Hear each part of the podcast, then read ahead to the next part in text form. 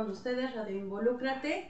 Recuerden que somos una estación de radio por internet que ofrece a ustedes eh, temas actuales, temas que nos involucran a todos.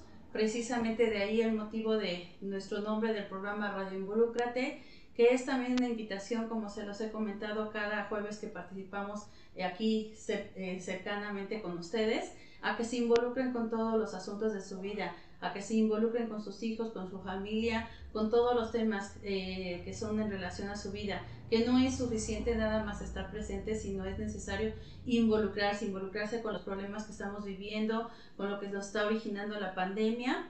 Eh, nos encuentran en redes sociales como Radio Involúcrate, estamos transmitiendo en vivo ahorita en Twitter, en Facebook como Radio Involúcrate también y el día de mañana subiremos hoy por la noche el video a YouTube donde lo pueden encontrar. Eh, el día de hoy pues le doy las gracias a Karina Álvarez que nos acompaña el día de hoy. Eh, precisamente tocaremos un tema que viene siendo eh, generado a raíz de lo que es la pandemia, de lo que estamos viviendo con el confinamiento y con el COVID-19 y que desgraciadamente algunos de nuestros hijos están sufriendo y a veces a lo mejor los padres están enterados de esta situación o igual y no lo están. Entonces es un tema muy interesante eh, que viene siendo la violencia digital escolar. Primero te doy la bienvenida, Karina, perdón por retraso, pero bueno, a veces veces eh, les he comentado que, bueno, desgraciadamente hasta en las mejores producciones, cuando estamos eh, atenidos a lo que viene siendo el Internet y todo lo que viene siendo digital, pues bueno, tenemos este, algunas complicaciones. Karina, muy buenas noches y bienvenida al programa. Muchas gracias, Irma. Al contrario, no te preocupes, digo, yo sé perfectamente cómo es esta cuestión del streaming, entonces no pasa nada, todo bien. Y bueno, pues muy feliz de estar aquí con, contigo eh, compartiendo esta noche para hablar de este tema que en verdad sí es muy importante porque no es de ahorita, es de hace mucho tiempo. La diferencia es que ya cambió de ser presencial a ser digital y es la violencia que ejercen muchos docentes en contra de sus alumnos. Déjame hacer la presentación eh, de la información profesional tuya para que también nuestra audiencia sepa lo que viene siendo toda la experiencia que traes tu como periodista. Karina Álvarez es periodista desde hace 19 años, se ha desenvuelto como reportera y editora en diversos medios de comunicación, principalmente en prensa escrita, en diarios como Excelsior, Reforma, Universal, Heraldo de México, El Mundo de Córdoba, entre otros. Se ha especializado en política y educación, Actualmente tiene su columna que se llama Salto Cuántico, que les invito a que la lean porque está muy interesante todos los artículos que siempre saca ella, que se publica en el periódico El Heraldo de México y en donde aborda el tema educativo desde un enfoque más cercano a la sociedad. Su objetivo, eh, Karina, es ser un referente en la educación de México y estamos seguros que lo estás logrando, Karina. Pues muchas gracias y sí, gracias por la presentación. Este, la verdad es que la educación es uno de los temas Digo, todos, todos los temas que atañen a la sociedad y que están dentro de la sociedad, claro que son temas súper importantes, pero la cuestión educativa es algo que nos marca desde el nacimiento, ¿no? Por eso, por eso tan famosa la primera infancia y por eso, y por eso la división de las infancias, porque a final de cuentas, desde el principio en el vientre materno estamos aprendiendo, estamos adquiriendo información. Entonces, imagínate toda, toda la importancia que tiene la educación desde la casa hasta ya lo que es la educación escolar, que es más como la instrucción, digamos, de esta forma. Y bueno, este, si quieres, no sé si quieres empezamos a hablar del tema de la violencia digital y cómo es esta situación. Este, Sí, me parece bien que si quieres abordemos ese tema. Aquí eh, hay que también comentar que realmente muchas familias se están enfrentando pues a grandes problemas por esta situación porque muchos padres de entrada pues no tenían equipos de computadora que pudieran facilitar a los niños y luego muchos no tienen lo que es la comprensión también o el conocimiento para poderlos apoyar ante una computadora, que también ese es un problema que, que se están enfrentando ellos, aunado a lo que los alumnos están viviendo, que no nada más es la violencia, sino diferentes eh, estados de ánimo que están este, sufriendo. Cuéntanos en tu experiencia con estos artículos que tú has estado haciendo de investigación, cómo están viviendo esta, esta situación los niños en la violencia. Creo que en tus publicaciones también has puesto referentes de, de, de cifras, de toda información. Cuéntanos, por favor. Pues mira, eh, lamentablemente no podemos decir exactamente cuántos niños están siendo violentados porque la violencia viene desde el número, desde, perdón, desde los papás hasta lo, que ya estoy abordando como la violencia digital. Sin embargo, eh, obviamente tenemos casos y muchísimos casos. Te voy a poner un ejemplo, más, más, o menos para entender. Me decía una maestra de secundaria que tiene, que tiene 30 niños. Me dice, de mis 30 niños, la mitad son niños que son golpeados por las papás. ¿No? O sea, nada más para poner más o menos un ejemplo, desde, desde el insulto de cállate enfrente del maestro, ¿no? Eh, cuando, cuando es esta violencia enfrente de papá, papá, y docente, ¿no? Porque esa violencia existe de los papás que agreden a sus hijos enfrente de sus maestros, ¿no? Entonces, por ahí más o menos, y además ellos como docentes este, tienen, tienen ahí unos porcentajes de que la mitad sí es violentado y la mitad no, y evidentemente tienen este, casos graves que son entre, cinco, entre dos y cinco niños, que son niños que sí tienen situaciones de violencia muy fuertes y que obviamente esa violencia se, se refleja en su agresividad, en su violencia hacia otros compañeros o en otros casos se convierten en niños completamente retraídos. Ahora la violencia de la que yo les estoy hablando en esta columna de salto cuántico que fue la de la semana pasada, que va de la mano también un poco con, con la de esta semana, la situación es la violencia que ejercen los docentes hacia los menores. Olvidemos un poco la violencia que ya de por sí viven en sus hogares. Eh, agreguemos esta otra violencia que ha sido y existe desde, desde la historia de la escuela, ¿no? De la instrucción. Siempre hemos tenido maestros golpeadores, siempre hemos tenido maestros agresivos, nada más que ahora la modalidad cambió a ser virtual. ¿Cómo es esto? Bueno, pues tenemos maestros que ahora están agrediendo o acosando de manera eh, virtual por medio de las clases en línea a sus docentes y entonces ahí es como te das cuenta de que la violencia no cambia, pero se muta, ¿no? Y se va adaptando y se va adaptando a las nuevas tecnologías también. Lo preocupante y que ahora también hay que, hay que resaltarlo es que antes no se tenía registro de eso. Ahora se tiene registro de eso porque ahora los niños pueden grabar a sus maestros mientras están haciendo estas situaciones, que fue lo que pasó hace un mes específicamente con tres maestros de la Universidad Nacional Autónoma de México, de la UNAM, en donde eh, los, dos, dos agredían muy eh, fuerte a los, a los alumnos. Uno de ellos le hacía burla al chico porque tiene un problema de habla y entonces, este, pues le estaba diciendo ahí una sarta de cosas de que si usted no puede ni hablar, ¿cómo es que se atreva a tomar clases? Y cosas así, muy ofensivas. Otro que le ofrece favores sexuales, bueno, no le ofrece favores sexuales, pero le hace una insinuación sexual a una de sus alumnas, ¿no? Y otro más que simplemente se la agarra contra todos y les empieza a gritonear, ¿no?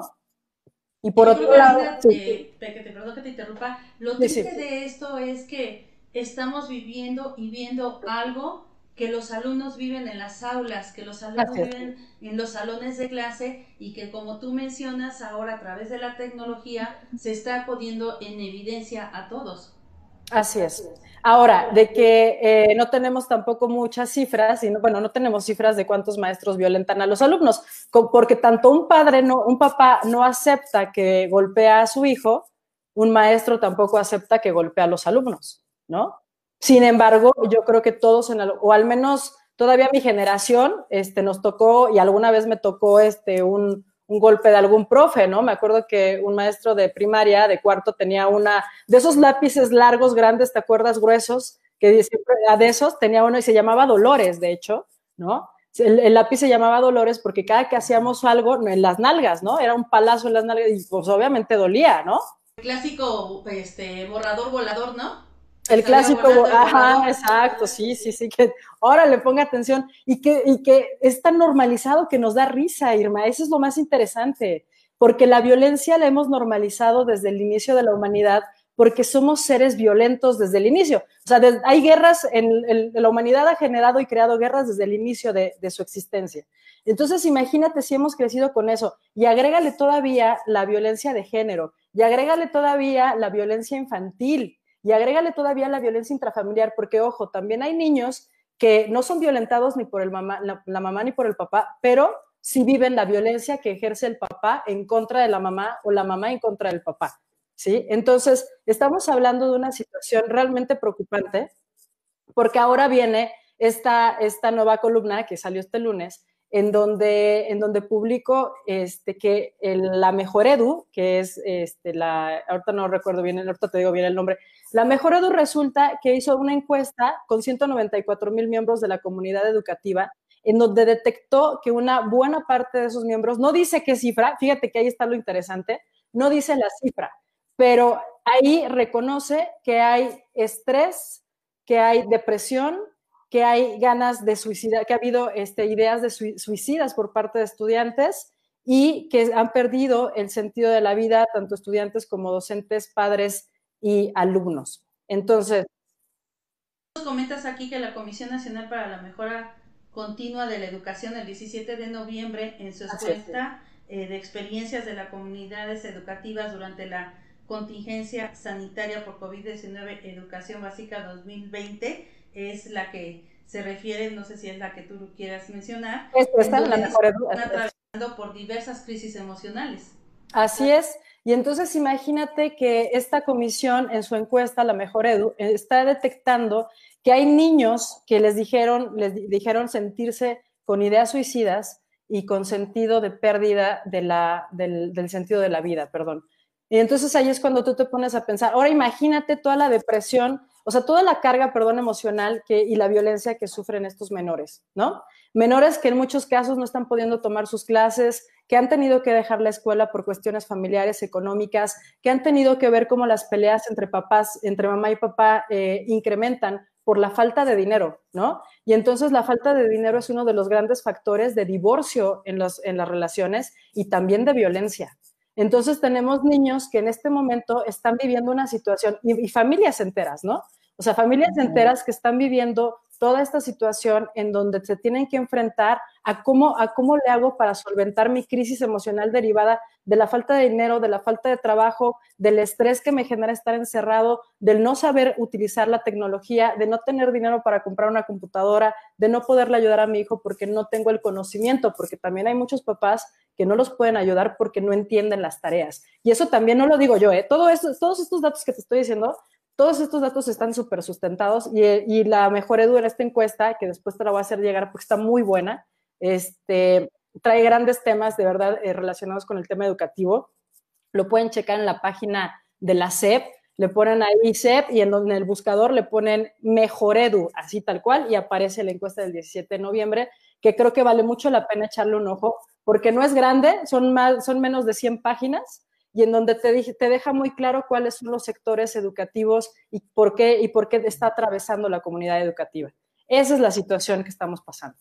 Fíjate que yo creo que, eh, bueno, quiero aprovechar también este espacio pues para dar mis respetos y mi admiración a los maestros que están enfrentando también esto, porque también del lado de los maestros eh, tenemos que estar conscientes que muchos maestros pues estaban, bueno, todos o la mayoría presencial, obviamente hay clases en línea, quien maneja eso en algunas universidades principalmente, pero los maestros que eran presenciales, muchos también te están teniendo que enfrentar a manejar una computadora, a manejar una plataforma dentro de su vida, dentro de su departamento, eh, teniendo a su hijo a lo mejor al lado que es de la primaria, teniendo eh, que ver ciertas situaciones en su casa y aparte es tener que estar atendiendo a los a los alumnos, ¿no? Realmente es un respeto también hacia ellos, pero también como lo hemos visto, pues bueno, esas situaciones pues no deben de ser desencadenadas eh, en actos de pues de violencia hacia hacia los alumnos, ¿no? Yo creo que el, tocabas tú también el, el sentido psicológico, emocional, ¿no? Eso yo creo que también tiene que ser enfocado hacia los maestros, que si los maestros en algún momento tienen una frustración o ya sienten que no aguantan ya más porque el mundo les pesa ya demasiado encima de ellos, pues que ellos también recurran a, un, a buscar una ayuda psicológica, pues para que ellos puedan también enfrentar con esta situación. Pero fíjate que más que ellos, que ese es el llamado que hago en esta columna, que es este crisis emocional invade a la comunidad educativa, ¿no?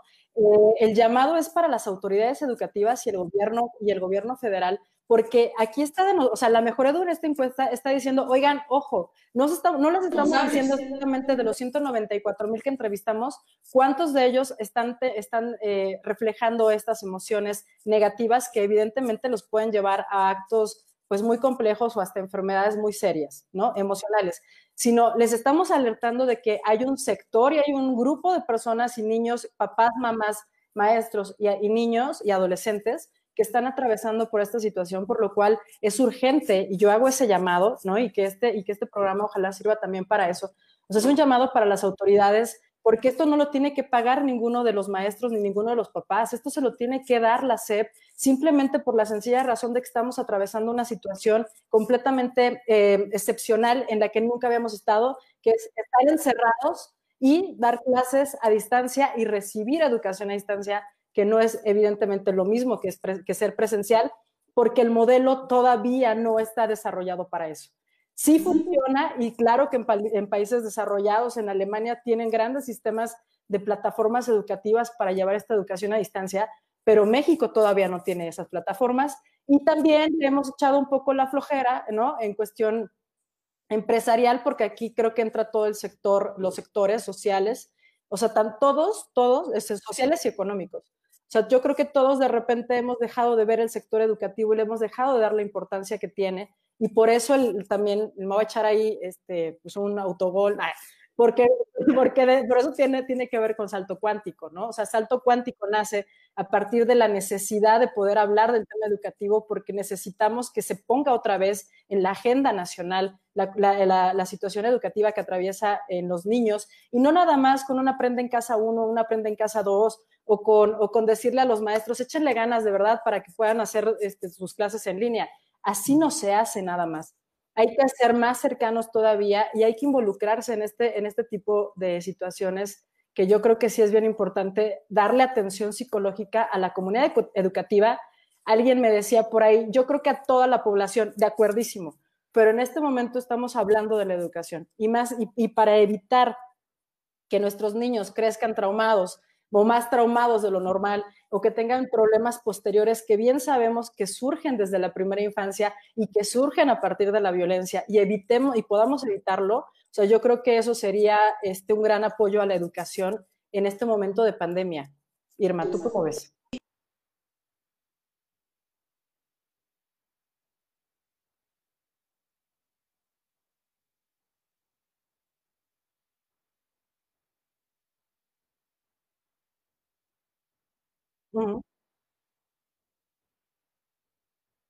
Las tareas que tienen que hacer. Y bueno, estamos hablando de los que son de computadora, pero los que son a través de la televisión, de los canales que pusieron educativos, pues realmente ahí también se, se les complica más todavía, porque las tareas prácticamente las tienen que hacer solos. O sea, no hay un maestro en sí directamente que les esté dando un apoyo. Entonces, sí, esta pandemia, pues sí nos, nos, a todo mundo, no, al gobierno, a la sociedad, le llegó de repente sin ninguna preparación previa, obviamente, ¿no? Y algo que pues decimos atípico que jamás había pasado, pero como que sí las autoridades, como tú dices, hacerles un llamado, porque finalmente, pues, ¿qué hicieron? Pusieron este, las herramientas este, a través de la televisión, la, la educación este, en, en ese medio, y pues creo que hasta el momento fue la, la herramienta que más les han dado a los, a los maestros, ¿no? Sí llegan a tener comunicación, sobre todo hablando de lo que son escuelas públicas, en algunos grupos de WhatsApp, en algunas este, comunicación que tienen, pero los papás se las ven, pero también con todas las tareas que tienen que estar haciendo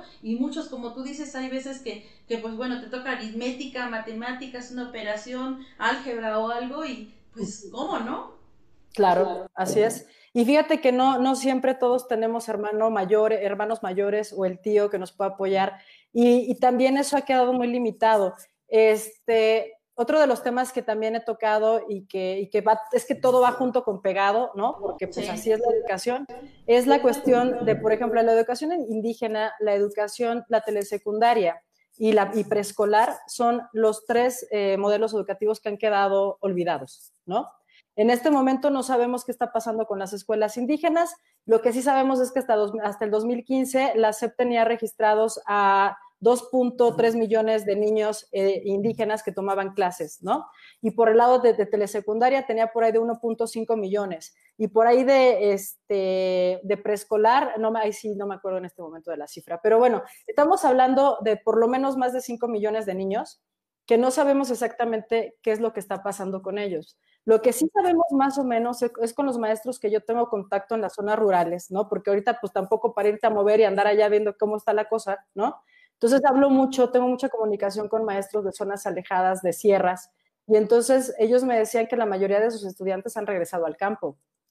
Ahorita no están dando clases, no están, a veces dicen que a veces van a ver eh, de casa en casa algunos alumnos, pero no todos están o no todos entregan las tareas, porque además pues no tienen esta interacción, no hay un feedback real, ¿no? Entonces, nada más lo que se están dedicando y que yo creo que esa es la vocación docente y que qué bueno que lo hacen. O sea, por lo menos yo sé que no están dando las clases y todo eso porque no tienen las herramientas ni los métodos ni nada, pero ellos saben, ellos son maestros y por lo menos se dedican a dar, a llevar eh, tareas, a recoger tareas, si tienen alguna duda, a ponerse a platicar con los papás para sondear cómo andan sus alumnos en cuestión de violencia, porque los maestros, ojo también, así como los maestros son grandes ejercedores de violencia y lo han sido desde hace muchos años, también gracias a ellos, muchos niños han salido de, de situaciones violentas en sus familias, porque el maestro es un gran filtro para detectar la violencia. Hay algo que me preocupa y a ver, tú, tú, toda esta experiencia con toda esta comunicación, investigación que has estado haciendo, me preocupa el tema del año escolar siguiente. O sabemos de antemano que obviamente todo lo que vamos aprendiendo pues va siendo la base de los siguientes años de los consecutivos. ¿Qué va a pasar con ese rezago que es totalmente eh, visible que se está llevando a cabo en la educación escolar? ¿Qué va a pasar el siguiente año con ese rezago? O sea, va, va a haber una tolerancia no sé, se lo pregunto a las autoridades, a lo mejor va a haber una tolerancia hacia los alumnos que traigan ese rezago, que a lo mejor los temas no los traigan bien aprendidos, o, qué va a pasar, porque ese es un tema que a mí también me preocupa. O sea, no están saliendo bien preparados muchos de este año escolar y muchos, por ejemplo, les tocó el cambio de la primaria al primer año de secundaria o del tercero de secundaria, por ejemplo, a, a preparatoria, ¿no? Que son los primeros años que, pues bueno, afrontas este, nuevas materias, muchas veces nuevas escuelas. ¿Tú qué opinas? ¿Qué, ¿Qué sientes que va a pasar ahí en ese sentido? Porque a mí me preocupa mucho ese tema. Son dos cosas las que yo veo y que a mí también me preocupan. Y más porque, porque ya cuando lo ves dices que preocupa, o sea, sí, sí es de alarmarse más bien, ¿no? Eh, por un lado, en lo que tú mencionas de que si las autoridades le van a dar chance a los alumnos para pasar, sí, claro, Acuérdate que, a partir de que inició la pandemia, la SEP eh, ya eh, impuso el no reprobados, ¿no? Entonces, nadie va a ser reprobado con la intención, o sea, la SEP lo justifica diciendo vamos a ser justos, ¿no? No podemos, no podemos calificar o reprobar cuando no estamos dándoles la atención educativa que, les podemos dar, porque obviamente la autoridad sabe que está, que está rebasada en este sentido educativo. Con un dedo, decir, no Por supuesto que sí el claro va a estar ahí, ¿no? porque, porque eso, eso incrementa el rezago educativo. Si de por sí ya tenías alumnos que desde antes, antes de la pandemia, ya tenían un problema de atención o ya tenían una, una este, o cuestiones de, aprendizaje que les estaban dificultando o tenían un rezago, ¿sí? Ahora imagínate si de por sí no aprendieron mucho, ahora eh, con este ciclo pues no están aprendiendo nada. O sea, realmente eh, yo creo que son pocas los maestros o las escuelas, más bien las escuelas que han sabido realmente continuar con sus programas a la perfección. Yo estoy casi segura que no ha sido posible, ¿no? Este, pero, pero yo creo que le están echando muchas ganas, sin duda, por supuesto que sí. Pero bueno, por un lado está eso de que la SEP sí los va a pasar, claro, la SEP va a decir, ay, bueno, pues tienen rezago, pero alguien me decía, no lo voy a decir yo desde mis palabras porque yo no lo creo así, pero alguien me decía, es que a la SEP le conviene que estén burros, ¿no? Entonces, ¿Por qué te conviene que estés burro? Pues lógico, porque entre una población más ignorante, pues más fácil puedes dominarla políticamente, etcétera, etcétera. Yo, lo, yo eso lo veo algo pues muy maquiavélico, pero a final de cuentas, sin duda sí va a haber un rezago. Ahora, ¿quién se va a hacer responsable de ese rezago? Pues nadie. Porque los niños que están en cuarto ahorita y que van a pasar a quinto, van a pasar con un medio, un aprendizaje más o menos y entonces van a tener problemas en quinto porque no van a llegar a, ese, a ese nivel que les corresponde, ¿no? Eh, educativamente. Entonces, seguramente van a reprobar, pero como no los pueden reprobar, pues los van a pasar. Entonces va a haber por lo menos un año de rezago educativo, por lo menos. Que eso no sé y ya lo tendríamos que hablar con un especialista que, que tenga mucho más, más claro los, los procesos educacionales por, el, por la cuestión generacional, etcétera este, no sé cuántos años de rezago educativo en realidad eh, le, le, le, venga a la población después de esto, ¿no? Sí, porque mira, también hay otra situación. Ok, no van a poder reprobar porque, como bien tú dices, desde antes de la pandemia ya estaba esa instrucción de la SEP que no reprobaran alumnos. Pero sí también, finalmente, en varios ámbitos las calificaciones llegan a afectar. Simple y sencillamente, si quieren solicitar una beca, una beca este, terminando la pandemia, pues sabemos que los porcentajes de las becas son en base a, lo, a ahora sí que a las calificaciones que el alumno tiene en lo que vienen siendo las este, dependencias de gobierno, las escuelas de gobierno públicas, pues también el que tomas un horario en la mañana o en la tarde o que escojas cierta escuela a la que quieres ingresar, pues esa también es en base al promedio. Entonces no los van a reprobar, pero finalmente en esos ámbitos, pues sí le va a afectar también al alumno el de estar teniendo esas calificaciones y que desgraciadamente, aunque a veces el alumno quiera sacar más calificaciones, pues no va a poder, ¿no? O sea, va a estar más allá de lo que él quiera o pueda lograr o hacer, ¿no?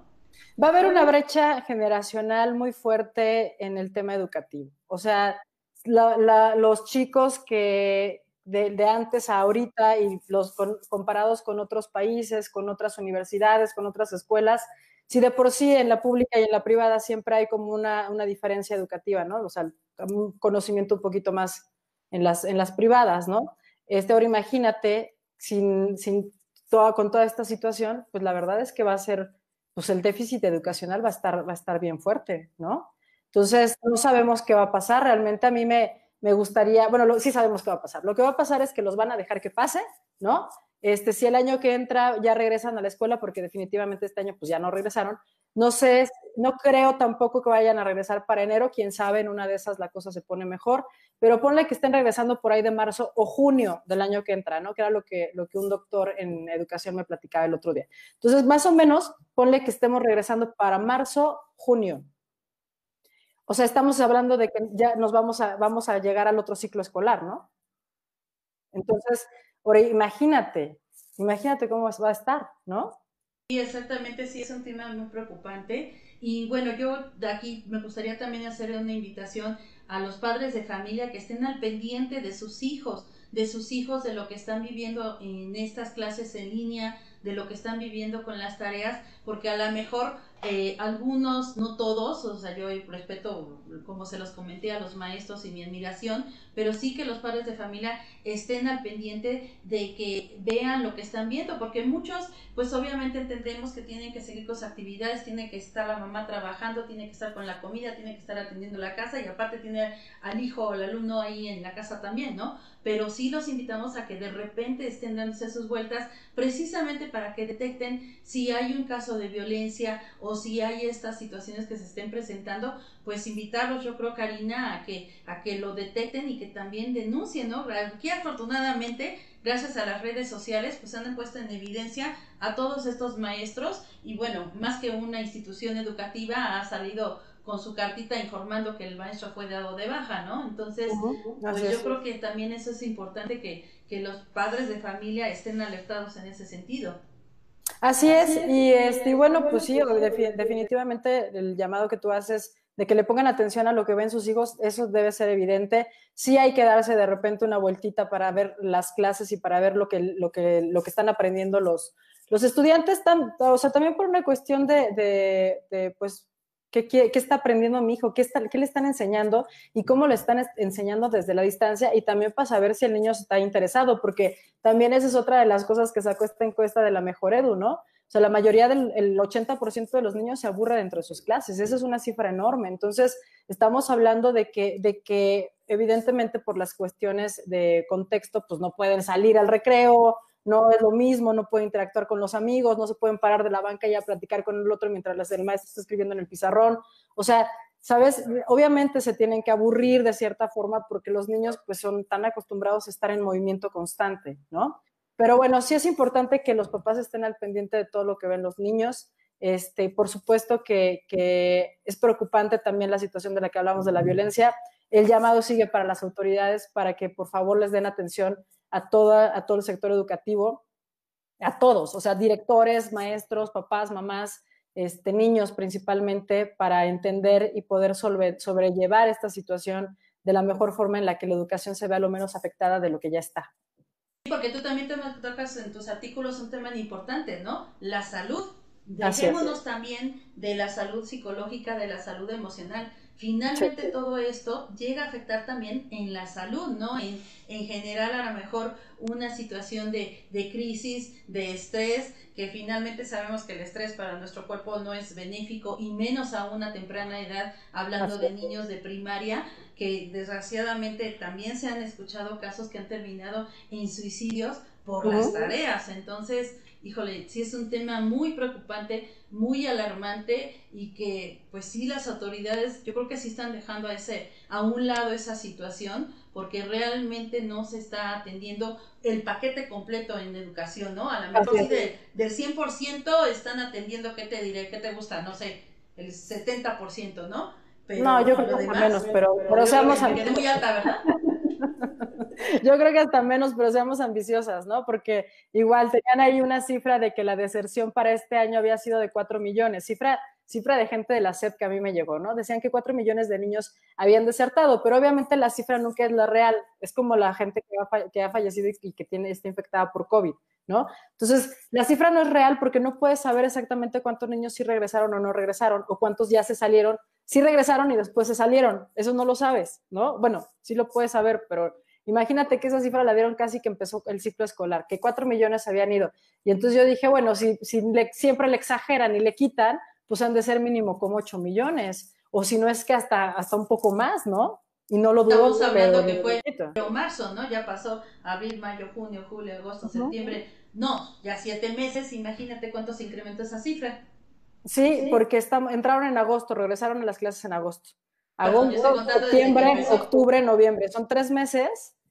Sí, sí, casi tres meses en los que, en los que seguramente la cifra en este momento ya es mucho más grande, ¿no? Sí, porque todavía cuando empezó la pandemia se tomaron y agarraron ciertos meses del ciclo escolar pasado, que a lo mejor desde ahí ya, ya, había la diserción, ¿no? Y ya cuando fue el, el, inscribirse al nuevo ciclo escolar, pues ahí ya se incrementó porque por los que ya se, se decepcionaron de esos meses que tuvieron del año escolar pasado, dijeron, no, pues ya con lo que viví ya no me meto para el año nuevo, ¿no? Y así fue, y así fue. Tengo muchas, muchas personas que conozco que me, de, de hijos, o sea, que de hijos desde bebés hasta ya universitarios. Entonces, una de las mamás de mis amigas mamás universitaria, de hija universitaria, me contaba que su hija desertó, ¿no? Así tal cual me dijo, ¿sabes qué? Y, hasta le dije, oye, ese es un tema de mi, de una, de mi columna siguiente y no sabía que tu hija había desertado. Y me dijo, no, y no nada más fue ella, o sea, en su, en su salón por lo menos se fueron cinco chavos y en los salones de sus compañeros también se fueron otros. Y así. Entonces, ¿por qué la deserción escolar? Que ese también fue otro tema que toqué, ¿no? Por la falta de aprendizaje.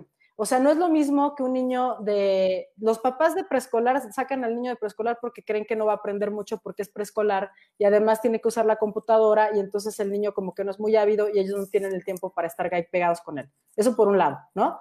Pero por el otro están todos estos chavos que ya están más grandes, que ya estamos hablando de estudiantes de arriba de preparatoria, que ya tienen una, una mayor conciencia de la información que están recibiendo y entonces de repente se dan cuenta de que lo que les están enseñando no les está funcionando, pero para nada, y que no les está sirviendo de nada. Entonces, ¿qué han hecho? ¿Sabes qué? Mejor me meto a trabajar, le ayudo a mi familia y así este, me espero al año que entra para reiniciar, para regresar y repetir el, el, ciclo que, que estoy dejando pasar, ¿no?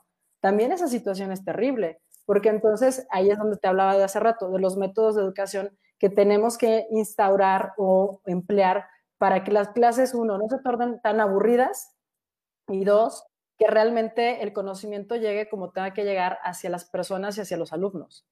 Y aparte, fíjate que tocas ese tema, en las, por ejemplo, en las universidades hay ciertas materias de ciertas carreras que no son para darse en línea. Así es. Por eso no todas las carreras están en línea disponibles. Entonces, por ejemplo, mi hijo, uno de mis hijos, está en la universidad y ha estado pasando eso. Lo que son el número de alumnos que están tomando la clase en línea ha ido bajando y bajando y bajando y han habido salidas y me ha comentado eso, mamá, es que me están enseñando este tema y realmente pues no, o sea, ni lo estoy aprendiendo bien, ni siquiera es un tema para darlo. Por ejemplo, hace cuenta, una clase de fotografía, pues, o sea, o sea, sí se está presentando esa, esa situación y tristemente sí está afectando a todos los niveles, o sea, desde un niño que tengas que tener desde kinder, imagínate sentado no sé cuántas horas ahí, hasta un universitario que, que pues también está este, dejando a un lado los estudios por diversos temas. Así es, así es. La verdad es que la situación es preocupante, Irma. Eh, no sé qué va a pasar con, con, todos nuestros estudiantes. Lo que sí sé es que el sistema educativo se va a ver muy, muy, muy perjudicado, se está viendo muy perjudicado y que definitivamente se va a notar, se va a notar el COVID hasta en, en, la, en el proceso de educación, ¿no? Se va a notar ahí. O sea, es como hasta decirlo de esta forma, un poco analógicamente, ¿no? Digo, eh, metafóricamente, perdón. Este, hasta es como, como que también enfermó a la educación, ¿no? A la educación también le dio COVID, porque está con todas estas, estas eh, cuestiones que le están, le están, pues le están matando, ¿no? Le están enfermando, le están quebrando.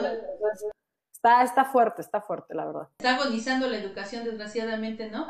Y tú, por ejemplo, con toda tu experiencia que traes, eh, ¿qué consejo les darías a los padres de familia para en la medida de lo posible, bueno, ya dijimos uno, estar alertas, ¿no? Para que no vivan esa violencia o la identifiquen si hay ese tipo de violencia. Pero ¿qué otro consejo podrías dar? Por un lado, a los padres de familia, para que estén alertas, a los alumnos en un momento dado, digo, no creo que haya chiquitos que nos estén escuchando, pero a lo mejor sí alumnos de preparatoria o de universidad, y a los maestros, como que son tres factores o tres este, canales que tenemos que tener atención. Eh, sí me gustaría alguna aportación tuya, por ejemplo, a los alumnos que nos estén escuchando, a los padres de familia que nos estén escuchando y a lo que, a lo que son, a los maestros también que están viviendo esta situación.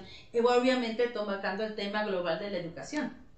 Bueno, pues una cosa bien importante de los papás para que se den cuenta de si sus hijos están siendo violentados por, los por algún maestro este, bueno, primero es la confianza. Yo creo que eso sí, el COVID no tiene nada que ver con eso ni el encierro. Al contrario, hay que aprovechar el encierro para generar y para reforzar la confianza con los hijos y con, y con toda la familia en general. Eso por un lado. Por el otro lado, tener la paciencia. Y yo creo que sí hay que empezar a, a destacar estos, estos valores, ¿no? Paciencia. Paciencia en, en, en sentarte al lado del niño y ver en realidad y aventarte una hora de clase o dos horas de clase con él para saber qué es lo que está pasando en sus clases. Eh, la otra también es que eh, para evitar ser violentos con los hijos, eso de contar hasta 10 sí funciona. La respiración es bien importante y bueno, yo practico meditación, entonces es una de las cosas principales para calmar el alma y para calmar la, eh, rabia cuando uno está en ira, ¿no? Cuando uno siente que, ya viene, que empiezas a poner caliente, caliente, caliente, ahí tienes que darte cuenta de que te estás enojando y respirar, ¿no? Alejarte y respirar, eso, eso ayuda muchísimo. Y bueno, con los con los, con los estudiantes para con los maestros, porque también hay estudiantes este, agresores, ¿no? también hay estudiantes que agreden. Bueno, pues obviamente eh, sí eh, la importancia de, acercarse a alguien con mucho, quien en quien confíen mucho con quien puedan hablar, porque hablar saca como el estrés, ¿no? Y entonces cuando alguien dice lo que le pasa, es más fácil. Hablar, hablar es la terapia, dicen por ahí, ¿no? Entonces, siempre hablar es bien importante. Igual con los maestros, ¿no? O sea, con los maestros yo sé que también están pasando, tú mencionabas un escenario que claro que es para muchos este, su vida diaria de que están dando clases, pero a la vez están cuidando a los hijos y a la vez están haciendo la comida y además están trabajando y están poniendo calificaciones, etcétera, etcétera. Entonces, en ese sentido, pues lo mismo, o sea, es que yo creo que la respiración y, darse cuenta del, del sentimiento o la emoción que nos está embargando en ese momento esa es la forma en la que podemos contrarrestar. ¿Y cómo se contrarresta todo el enojo, eh, la depresión, la tristeza? Pensando lo, lo contrario, ¿no?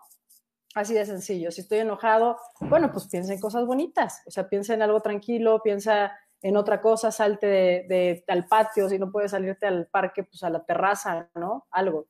Este, yo creo que esa es, Irma. La verdad es que no le veo tampoco mucha ciencia. La cuestión es que estamos tan acostumbrados a nuestras emociones negativas que eso es lo que menos podemos ocultar. Pero sí se puede. O sea, de verdad que con el trabajo constante, esto es un tema de trabajar la mente. Si empezamos a trabajar la mente desde la casa, con nuestros niños, nosotros mismos primero, desde nuestra casa interna, yo mi casa. Si nosotros empezamos a trabajar la mente desde yo mismo, de verdad que sí te cambia o sea, todos pasamos por situaciones malas, todos pasamos por violencia, todos hemos pasado por, y, por, y en esta pandemia todos hemos perdido a alguien, todos hemos tenido alguien, eh, momentos de mucha tristeza, de mucha frustración, de mucho enojo, ¿no? Y yo estoy completamente consciente que cada, cada uno agarra y encuentra sus métodos para poderse san, autosanar. Pero de verdad que y si es por hacerle promoción a la meditación, eso ayuda mucho para encontrar realmente la claridad de qué es lo que estoy sintiendo y por qué lo estoy sintiendo. Algo bien importante, que también ya lo mencioné en una de las columnas, es todo, dime, dime cómo te sientes, pero también cuéntame qué estás pensando. O sea, los pensamientos, las emociones se derivan de los pensamientos. Si tú estás pensando que nadie te quiere, que, estoy gorda, que estoy fea, que esto, que el otro, bueno, pues seguro va a estar deprimida, mujer, seguro. Si estás pensando en que, en que, en que todos me ven feo, es que cuando llegué no me habló y es que, y es que me da coraje, ah, bueno, pues lo que tienes es envidia y es, y es enojo, ¿no? Son celos también. Entonces, cuando uno va identificando las emociones, entonces puedes empezarlas a trabajar. Y yo creo que esa es una gran recomendación tanto para los, los, los estudiantes para los papás y para los maestros, la verdad. Eh, es muy importante eso que mencionas y tener empatía con todo y con todos, ¿no? Porque finalmente todos somos parte de esto, todos los estamos viviendo, unos de una forma diferente a otros, pero finalmente, como dices, pérdidas humanas, pues yo creo que al grado en la que estamos al día de hoy, todos en las familias eh, hemos tenido alguna pérdida, ¿no? Que obviamente nos ha llegado y que desgraciadamente faltan muchos meses por enfrentar, que que no sabemos qué nos sigue esperando esta situación, pero yo creo que ante todo problema siempre la actitud, la actitud es la que es buena y la que nos va a ayudar a salir adelante y siempre dentro de una desgracia, dentro de un problema, encontrar algo bueno, ¿no? Y tratar de buscar algo ahí, por ejemplo, pues bueno, ahorita muchos emprendedores han salido, han tenido que ser forzados a salir y cosas a lo mejor habilidades o conocimientos que no tenían, pues los están llevando a cabo y que de eso de alguna manera, pues también los pueden marcar para seguir esa línea de de trabajo en un futuro, ¿no? Entonces yo creo que sí, como dices tú, la meditación, o sea, buscar muchas eh, cosas o situaciones o habilidades que nos ayuden a enfrentar esta pandemia y sobre todo tener esa actitud positiva, porque pues no somos nada más o tú o yo, desgraciadamente, que estamos viviendo esto, porque además es un problema mundial, o sea, somos todo el mundo que estamos viviendo esto, que todos estamos enfrentando y que no estamos solos en esta situación, entonces pues sí, yo creo que es importante y como dices tú, estrechar lazos, ¿no? Aprovechar ese tiempo que estamos en casa para estrechar lazos, para a lo mejor la convivencia que yo nunca tuve con mi hijo cuando lo, porque a lo mejor yo trabajaba y no podía ni siquiera ir a sus juntas de clases, ¿no?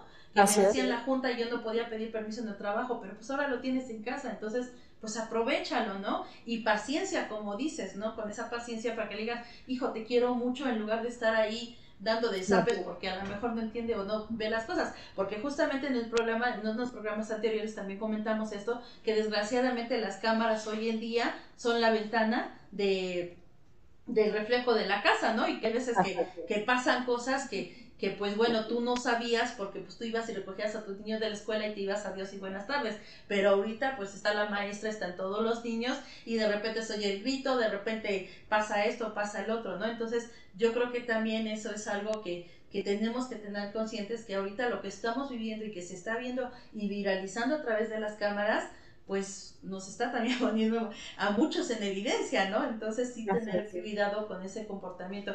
Pues bueno, repítenos por favor, tu columna está en el Heraldo, cada cuando sale y pues... Se publica, se publica, gracias, es el Heraldo México todos los lunes, Salto Cuántico es una columna educativa, en la sección de país, este, ahí la pueden encontrar.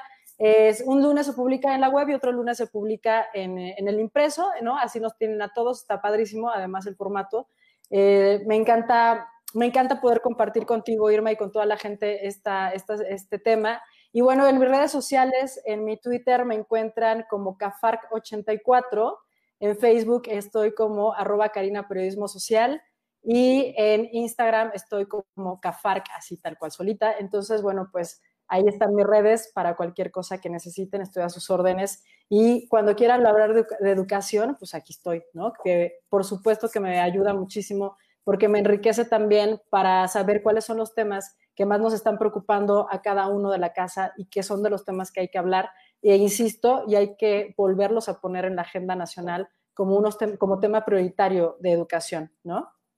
De hecho, pues toda la vida siempre ha sido un tema muy preocupante, la educación, que siempre hemos pues estado al pendiente, por ejemplo, del nivel educativo en las escuelas públicas, del inglés que se imparte, de ciertas materias, de la integración, pero que desgraciadamente se ha intensificado más ahora con esta pandemia ese tema. Y pues mil gracias por todas tus palabras que nos estás mencionando, por toda la experiencia ahorita que nos aportaste. Tenemos un comentario aquí en la página que dice, eh, Stephanie dice, excelente programa, felicidades a las dos por su profesionalismo y pues felicidades a ti por todas estas palabras. Te invitamos a que continúes dando esa retroalimentación de educación y pues bueno, como tú mencionas a las autoridades, ojo, alerta, esta eh, situación pues sabemos que al gobierno inclusive pues también le llegó de repente y, y tiene que estar tomando varias decisiones eh, de momento a lo mejor estoy de acuerdo, a lo mejor algunas no han sido las atinadas, algunas han sido las correctas,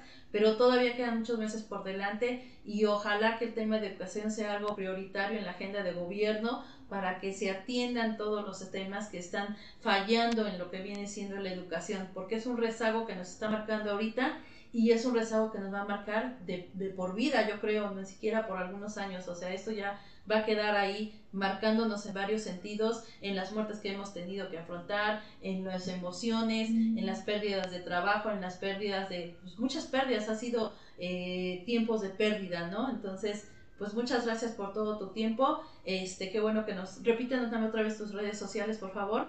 En Twitter me encuentran como Cafarc84, Instagram Cafarc solita y en eh, Facebook arroba Karina Periodismo Social.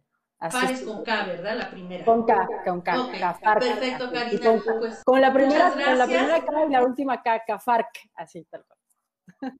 ¿También la K? Al final también la K. Ah, si quieren, luego, luego, te lo mando ahí por WhatsApp para que lo pongamos en la página, para que lo tengan ahí si quieren. Sí, ahorita que subamos la, la, ahorita que está la transmisión en vivo, ahí ponemos lo que son tus contactos y me los pasas para que ya quien guste de la ah, pues entonces espérame una vez. ¿Mande? ¿De una vez te los paso? Sí, sí, sí. Y ya ahorita este, me los pasas ahorita en un ratito, si quieres terminando el programa, y yo ahorita ya hago la edición ahí del video, este, de lo que es la publicación, y ahí ya los ponemos para que puedan seguirte. Y pues muchas gracias. Este es tu programa de radio, las veces que tú quieras participar, que quieras este, pues hablar de algún tema y que se tengas este quieras tener difusión, pues bueno, ya sabes que eres bienvenida. Me dio mucho gusto conocerte y pues bueno, seguimos en comunicación. Muchas gracias por todo, Karina.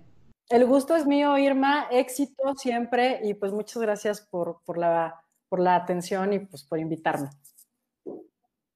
Participar y pues que Dios te bendiga y adelante con tu trabajo y pues tú también cuídate mucho con todo lo que estás haciendo, por favor, para que esto continúe de la mejor manera para todos. Que así sea, besotes. Muchas gracias. Gracias, igualmente. Bye, bye. Karina. Hasta luego.